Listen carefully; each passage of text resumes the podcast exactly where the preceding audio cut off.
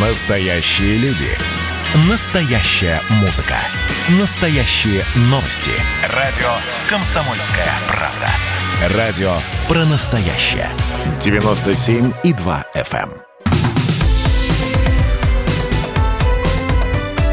Как дела, Россия? Ватсап-страна!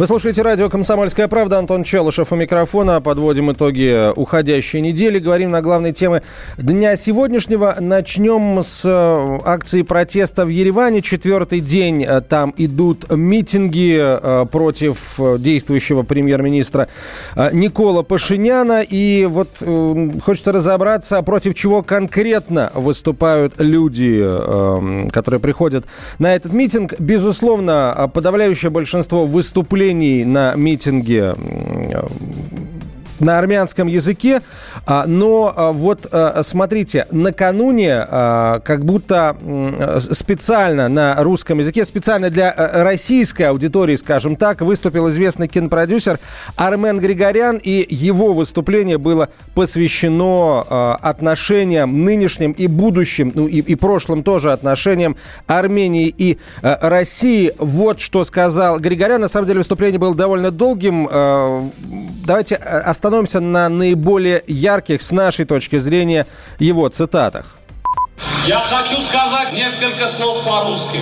Я знаю, здесь есть русские СМИ, которые в прямом эфире транслируют на Россию. Я хочу сказать России, россиянам. Я гражданин Российской Федерации, и я гражданин Республики Армения. Армения для меня родина. Россия у меня дом.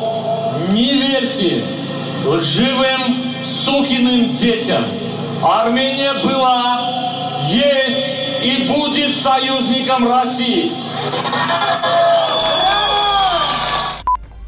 А, действительно, вот э, почему-то именно это выступление э, на русском языке заставило толпу хотя бы там на минуту э, замолчать. Ну а э, крики «Браво», которые э, послышались, которые вы слышали сразу после вот на фоне этих слов, э, на самом деле о многом говорят. И э, Армен Григорян на этом не остановился. Вот еще фрагмент один его выступления. Армения благодарна России, как бы она ни называлась, Российской империи, СССР, Российской Федерации, начиная с 1828 года. Мы ничего не забыли, и мы никогда ничего не забудем. Мы всегда будем рядом с Россией. Наши воины всегда будут рядом с российскими воинами. И не поддавайтесь на провокации.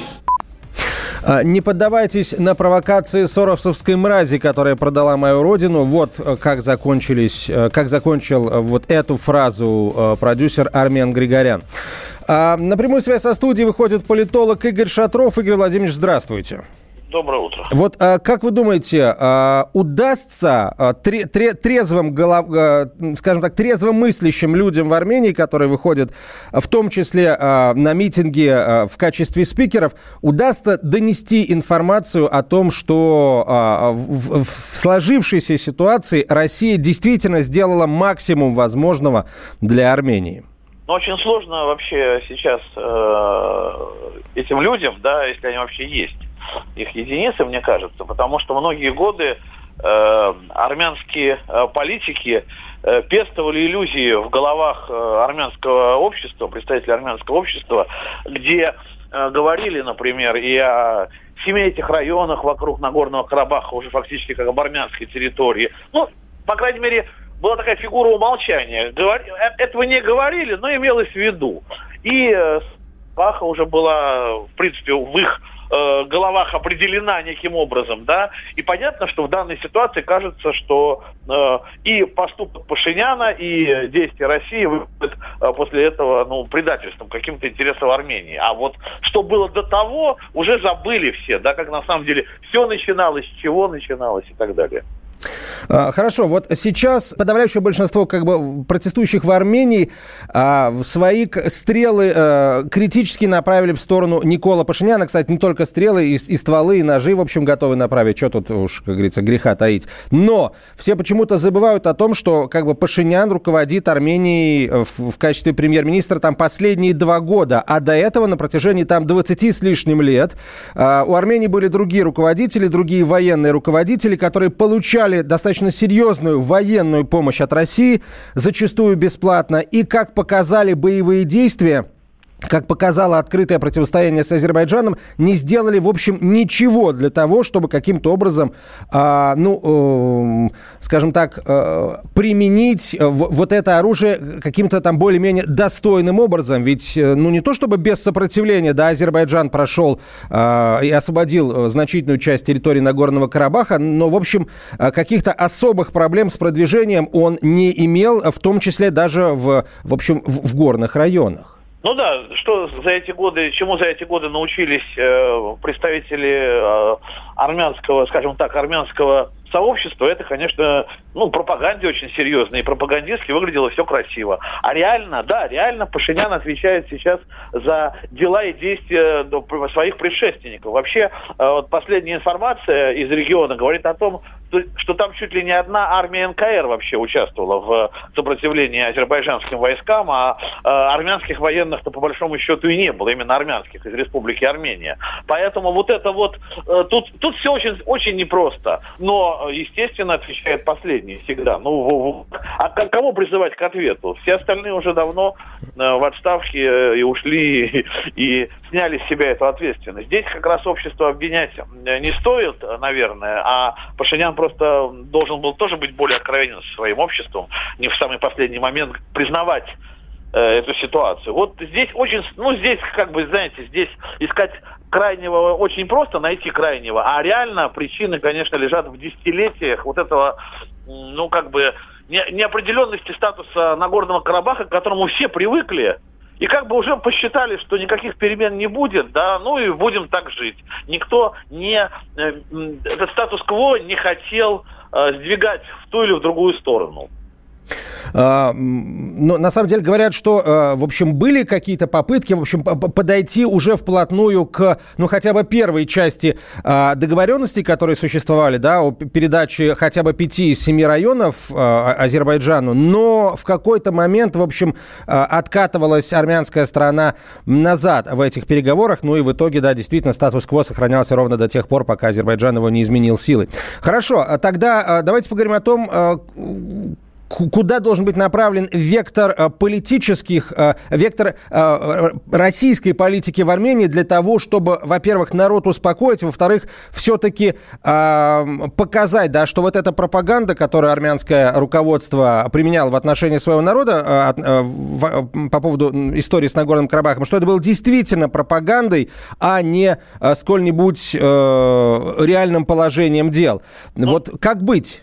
Ну да, и, и, политика это никакой не было, целенаправленной по формированию там, ну не знаю, там полноценного, полноценных институтов и так далее. Да. Ну как быть? Россия в данном случае может выступать только и исключительно посредником в переговорах между Арменией и Азербайджаном и миротворцем.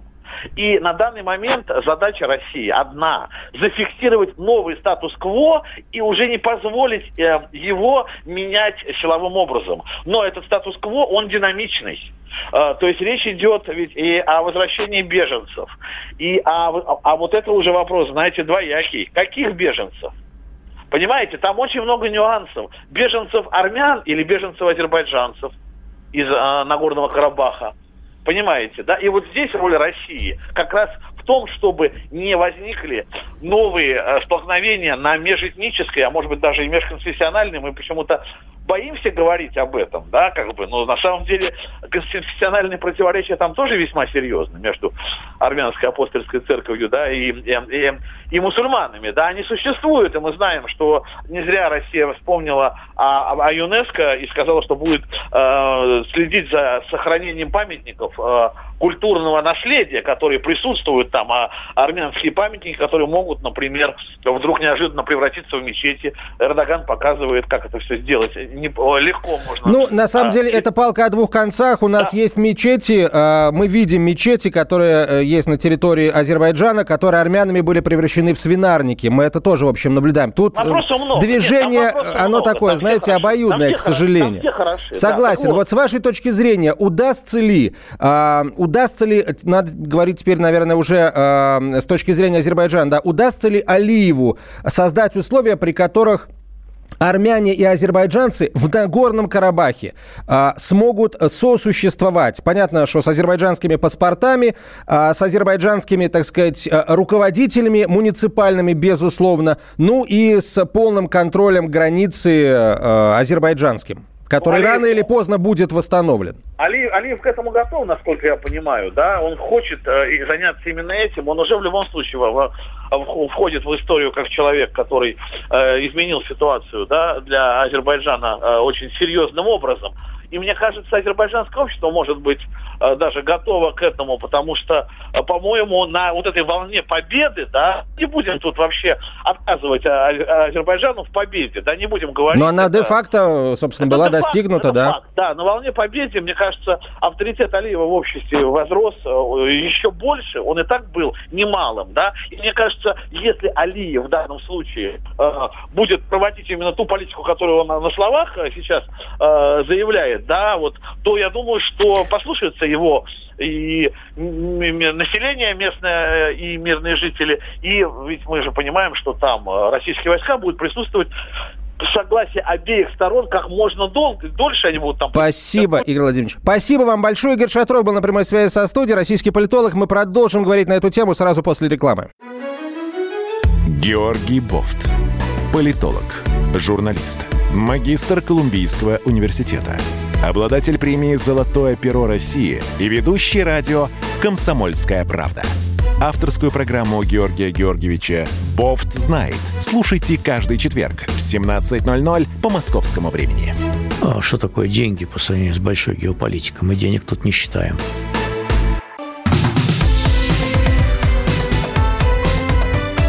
Как дела, Россия?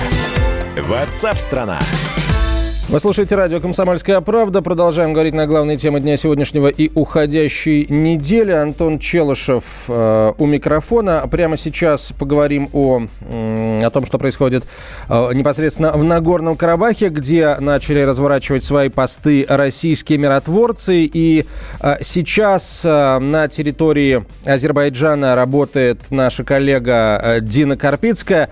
Мы пытаемся с ней связаться. Есть, есть информация о том, что сейчас колонны российских миротворцев, направляющихся в Нагорный Карабах, начали сопровождать вертолеты армейской авиации Ми-8 и э, Ми-24.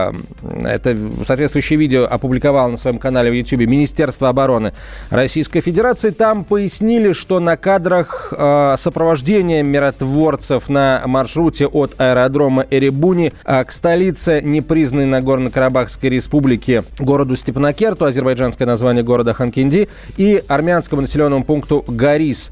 А, Минобороны уточнили, что главными задачами вертолетной группировки станут доставка материально-технического имущества и личного состава миротворческих сил в труднодоступные районы, а также мониторинг районов, где действует режим прекращения огня. Всего в регион ранее перебросили 8 вертолетов.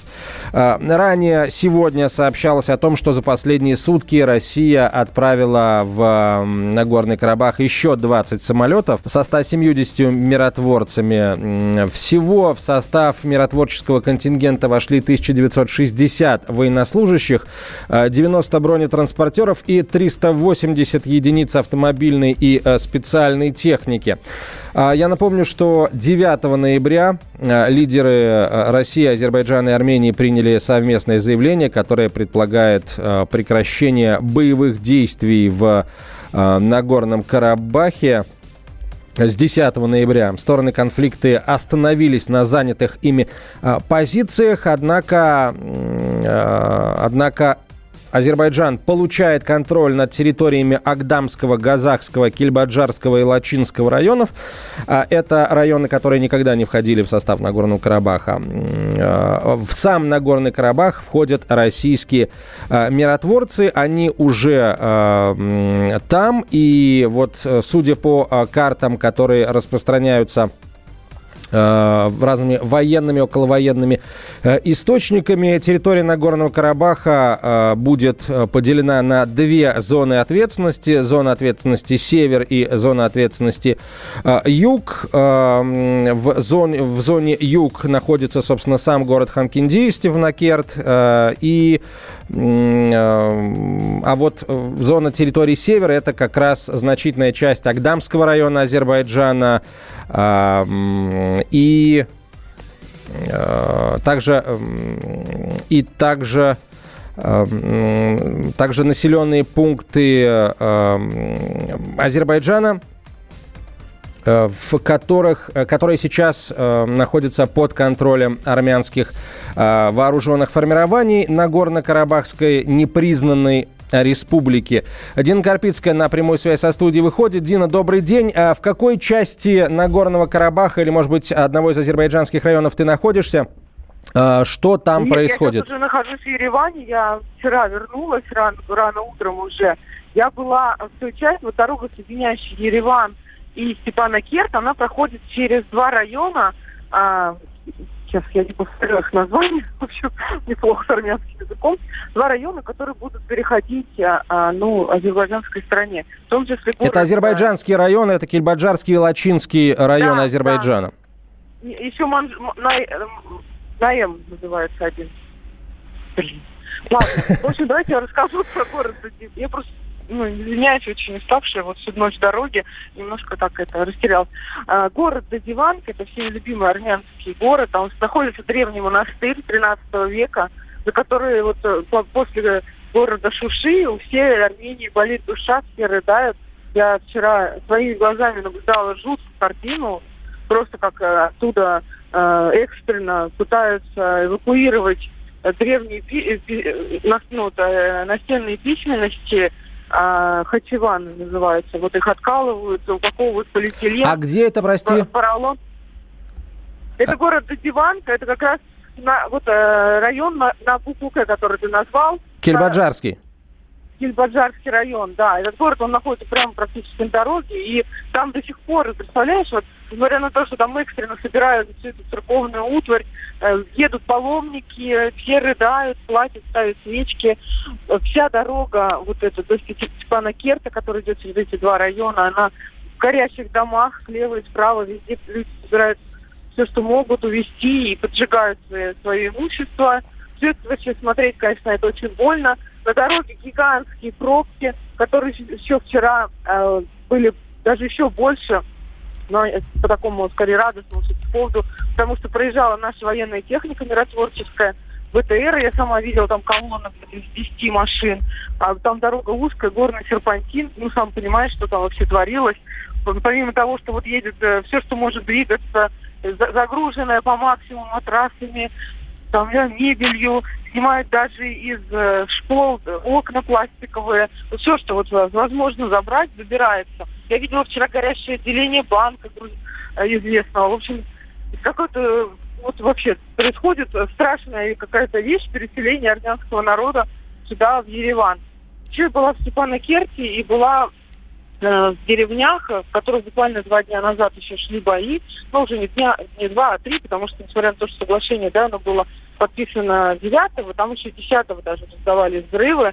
Я посмотрела, как там э, люди, что они собираются делать. А вот в одной из деревень один единственный остался житель, он сам военный, прошел и первую войну, вот эту, и э, сейчас воевал, и он сказал, я никуда не пойду, я буду здесь. Ему вся деревня сдала ключи от своих домов, и он вечером э, и утром патрулирует все это с автоматом Калашникова, смотрит за имуществом, за которым люди еще будут приезжать, наверное, не знаю, там бегают э, бездомные, уже ставшие бездомными свиньи, коровы, в общем, э, собаки даже породистые, вот стаи уже сбиваются. Такая вот обстановка, общем, очень э, печальная. А, Дин, э, вот по, э, согласно заключенным э, договоренностям, э, Армения должна вывести свои силы с э, территории азербайджанских районов. Э, вот ты уже, ты видишь, как выводится, видела, как, э, соответственно, колонны азербайджанских, армянских да, военных покидают Нагорный Карабах? Я видела, да, были, э, перевозили там солдатов в специальных вот машинах с заклеенными окнами.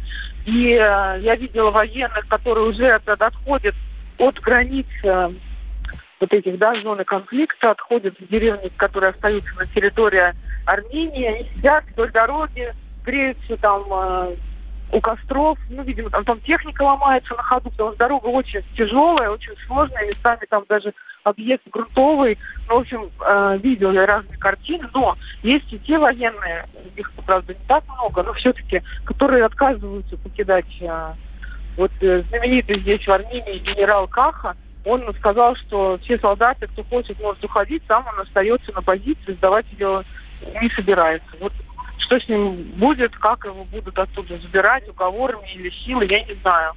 Сегодня, что касается вот вообще ситуации, отношения да, людей ко всему произошедшему, и митингов, митинги, которые здесь каждый день проводит оппозиция, они многочисленные, на них там разные выступления.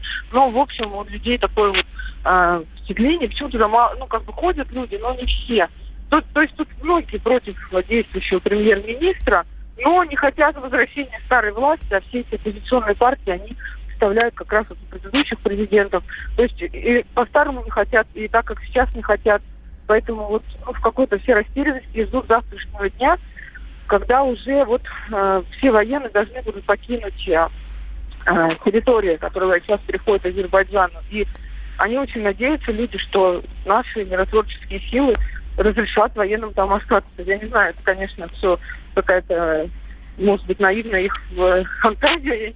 Я не знаю, как там, что дальше пойдет, но все как-то ждут завтрашнего дня, чтобы понять уже вот, вот точка, что ли, какая-то поставлена будет на сегодняшний день, что ну, вот такая вот ситуация. В общем, все тут, конечно, очень сильно расстроены и переживают, и что дальше делать непонятно. И, кстати говоря, я уже не в первый раз слышу это людей, которые там на Горном Карабахе живут, и здесь это э, людей, которые в Ереване, что лучше бы тогда, в 90-е годы, и вообще лучше бы Россия добрала этот Карабах, и была бы вот такая э, совсем другая история. То есть Россия забрала Карабах, а зачем России Карабах? В России даже нет, ну, нет, нет, нет общей границы. Карабах территория Азербайджана. Причем здесь э, зачем России Карабах? Они об этом не говорят. Ну, понимаешь... Люди, люди верят ты сказала вот немножко на- наивное ожидание, да, вот мы говорили с политологом да, в предыдущей да. части эфира, а, он, а, ну, гораздо более жесткий диагноз поставил. Вообще, в принципе, а, несколько поколений армянских руководителей, а, скажем, пестовали, лелеяли, взращивали в населении Армении немножко наивное представление о том, что вот эта территория, захваченная в начале 90-х годов а, силами незаконных вооруженных формирований и а, регулярной армянской армии, а, только-только образовавшейся, а, что вот эта территория останется навечно армянской. В общем, а, у значительной части мира было на этот счет другое мнение, и как мы видим по тому, что происходит, это мнение оказалось, Нет, ну скажем, подожди, определяющим. А, Дина, да, мы продолжим с тобой этот разговор обязательно. В следующем часе будем вновь тебе звонить. Дина Карпицкая на прямой связи со студией. Сейчас работает в Армении и следит за происходящим происходящими в этой стране событиями. Мы прервемся на короткую рекламу и выпуск новостей. Как дела, Россия? Ватсап-страна!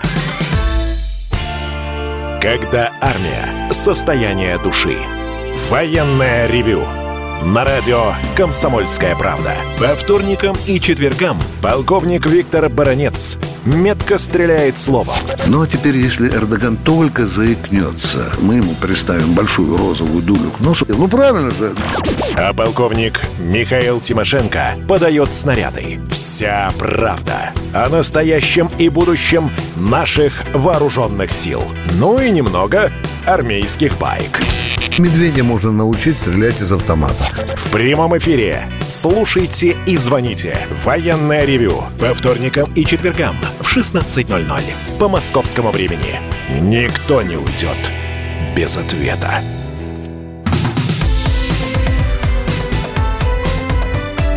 Как дела, Россия? Ватсап-страна! страна вы слушаете радио «Комсомольская правда». Антон Челышев у микрофона. Говорим на главные темы дня сегодняшнего и уходящей недели. В Армению э, прямо сейчас отправляемся. Там продолжаются протесты э, против действующей власти страны и против лично премьер-министра э, Никола Пашиняна. На этих митингах звучат очень разные лозунги и митинги, естественно, все выступления на армянском языке в основном. Но накануне э, известный кинопродюсер э, Армен Григорян на митинге в Ереване э, сказал несколько слов на русском языке, обращаясь, видимо, в первую очередь к российской аудитории, хотя и армянская аудитория его прекрасно поняла. Я хочу сказать несколько слов по-русски. Я знаю, здесь есть русские СМИ, которые в прямом эфире транслируют на Россию. Я хочу сказать России россиянам. Я гражданин Российской Федерации и я гражданин Республики Армения. Армения для меня родина. Россия у меня дом. Не верьте лживым сукиным детям. Армения была, есть и будет союзником России. И еще один фрагмент выступления Армена Григоряна. Армения благодарна России, как бы она ни называлась, Российской империи, СССР, Российской Федерации, начиная с 1828 года. Мы ничего не забыли, и мы никогда ничего не забудем. Мы всегда будем рядом с Россией, Наши воины всегда будут рядом с российскими воинами. И не поддавайтесь на провокации. Не поддавайтесь на провокации. Да, там было такое довольно горячее продолжение э, у этой фразы. А, это выступление вместе с нами слушал э, политолог, советник руководителя фракции ЛДПР в Госдуме Алексей Бычков. Алексей Николаевич, здравствуйте. Добрый Алексей день. Николаевич, добрый день. Да. А, с вашей точки зрения, вот э, это выступление Армена Григоряна, а, насколько, скажем так, а, будет, насколько позитивно будет воспринято, или точнее было воспринято а, вот митингующими в Армении и, и в целом армянским обществом, которое, безусловно, очень внимательно следит сейчас за всем, что происходит в центре столицы, в центре Еревана? Да, к сожалению, не успел услышать все, но вроде бы там позитивно с точки зрения отношения к России, да, было? Да, да, абсолютно. Да. Э, в этом плане в Армении, конечно, тоже произошел, как на Украине, как сейчас мы видим в Беларуси. В 2018 году некий такой раскол на э, лагерь прозападных сторонников Пашиняна и на пророссийских, евразийско ориентированных, то есть сторонников сближения и укрепления отношений с Москвой. И это тоже сказывается на э, том, что происходит сейчас в Армении внутриполитической жизни, и в том числе в отношении того, как себя ведет Россия в вопросе карабахского урегулирования. Да, и, естественно, э, мы видим, что, в принципе, э, провал Пашиняна, который сейчас явно заметен, он начался еще в 2018 году. То есть это отстранение Армении, попытка отстраниться ее от Москвы, Э, постепенный такой вектор на запад. Помним э, арест э, генерала УДКБ Хачатуряна, который был такой показательный немножко жест в сторону Москвы. Арест экс-президента, который также был положительно относился к России и евро, евразийской интеграции. И все эти э, изменения, которые произошли в правительстве, в парламенте, куда пришли люди из, э, в частности, э, работающие из фонда Сороса, который недавно был разгромлен в Ереване. И этот вектор, он, естественно, как бы дал возможность Азербайджану э, начать э, возврат территорий, как они, соответственно, считают юридически территорией Карабаха. А, кстати, вот не, не, был ли, не, был, не была ли э, череда вот этих событий и заявлений, сделанных Пашиняном лично, да, вроде вот этого его самого громкого заявления о том, что э, Карабах – это Армения, о том, что он там дорогу куда-то проложит и так далее и тому подобное. Не было ли это вот такой действительно попыткой спровоцировать Азербайджан в надежде на то, чтобы э, вот поставить в неловкое положение Россию, которая, с одной стороны, э, вроде как должна будет свои союзнические обязательства выполнить перед Арменией. С другой стороны, Россия не признает Нагорный Карабах, как, в общем, э, ни одна страна в мире не признала независимый Нагорный Карабах, включая саму Армению. То есть не было ли это все такой целенаправленной акцией, акцией направленной на то, чтобы э, вот Россию в, в, в сложное довольно положение поставить? Ну, это почему-то, да, это напоминает в какой-то степени и 2008 э, год, э, те ошибки, которые совершил Саакашвили, пытаясь спровоцировать э, Россию на конфликт. И почему-то вот уроки, э, отрицательные уроки, лидеры проевропейски, прозападно ориентированные на постсоветском пространстве, они не берут на вооружение. Э, почему-то они не э, запоминают. То есть мы помним 2008 год, когда э, началась агрессия со стороны Саакашвили, грузинских и натовских войск. И тоже это была провокация, рассчитана на то, посмотреть, как отреагирует Москва, как отреагирует Россия. Будет ли она защищать, готова она уже защищать э, русских или э, не готова. Э, готова она защищать осетин там, и дружественные народы или не готова. И, э, соответственно, Россия показала жесткое, э, жесткий ответ жесткий метод решения. То же самое сейчас пытался Пашинян э, сделать, когда э, провоцировал, э, соответственно, вот этот конфликт. Ожидалось, что Россия, как член ОДКБ, как э, не просто член, а как можно сказать куратор этого военного э, военного блока, она тоже вяжется в войну. Но Москва выбрала выжидательную позицию и сделала так, чтобы этот конфликт не ушел в затяжную фазу и не была втянута в него Россия, как, например, в Афганистан и другие ненужные нам конфликты, а именно получилось вести миротворческие силы, как это было в Приднестровье, как это было в Боснии и Герцеговине, как это было в той же Южной Осетии и Абхазии, и э, решить этот конфликт. А, с вашей точки зрения, а, могут ли российские миротворцы в данной ситуации тоже стать в какой-то момент а, мишенью там, да, для определенных горячих голов в Армении, которые захотят реваншистских настроений, там откажутся, например, уже есть заявление от некоторых представителей армянских формирований о том, что они не будут покидать свои позиции в азербайджанских районах, не будут выходить и так далее. В общем, есть ли риск того, что они повернут оружие против российских миротворцев? которые, по сути, являются гарантом да, в данной ситуации выполнения всеми сторонами э, условий соглашения, подписанных э, тремя э, лидерами? Да, обязательно будут провокации. Здесь, э, естественно, наши э, бойцы опытные прошли уже не э, одну горячую точку и имеют опыт ведения миротворческих операций в том числе. Естественно, их в этом плане инструктируют. Но провокации будут, безусловно, потому что э, есть, э, как и везде, в принципе, на постсоветском пространстве, группы радикально настроенных граждан, при том, что большая часть населения э, Армении позитивно относится к России, э, к евразийской интеграции. Но при этом естественно, есть и э, радикально, как я уже сказал, настроенные часть населения, которые, как правило, на меньшинство, небольшая часть, но это активное меньшинство, это агрессивное меньшинство, как на Украине сейчас мы видим, да, что там радикалы управляют процессами и, э, соответственно, формируют политическую повестку. То есть обязательно будут э, провокации. При том, что э, даже недавно к нам приезжала делегация Армении, спрашивая о том, как бы э, принести мир в регион. Мир пришел, но тем не менее некоторые выступают за то, чтобы война продолжалась.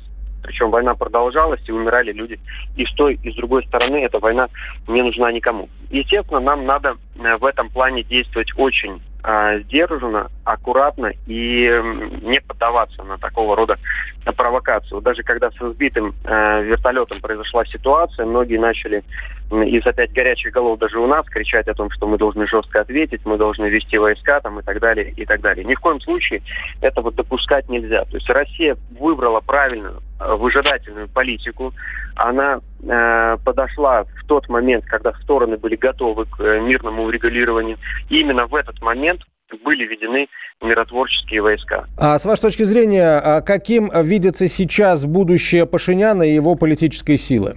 Ну, будущее, будущее Пашиняна, оно, конечно, не радужно для него э, самого, э, потому что многие в Армении восприняли э, подписание мирного соглашения, которое, конечно, через там 10-20 лет самими армянами будет, скорее всего, воспринято э, позитивно. Но сейчас э, это воспринимается как личное предательство, как э, предательство дела э, Армении, национальных интересов и так далее. При этом, э, конечно, не не все население Армении так считает, но, э, опять же скажу, есть э, и радикально настроенные граждане. Э, при этом, конечно, Пашинян должен приложить серьезные усилия для того, чтобы сохранить сохранить свои позиции и как минимум э, сохранить большинство в парламенте. Спасибо, Алексей Николаевич. Алексей Бычков был на связи со студией, советник руководителя фракции ЛДПР в Государственной Думе, политолог. Продолжим после выпуска новостей. Как дела, Россия? Ватсап-страна! страна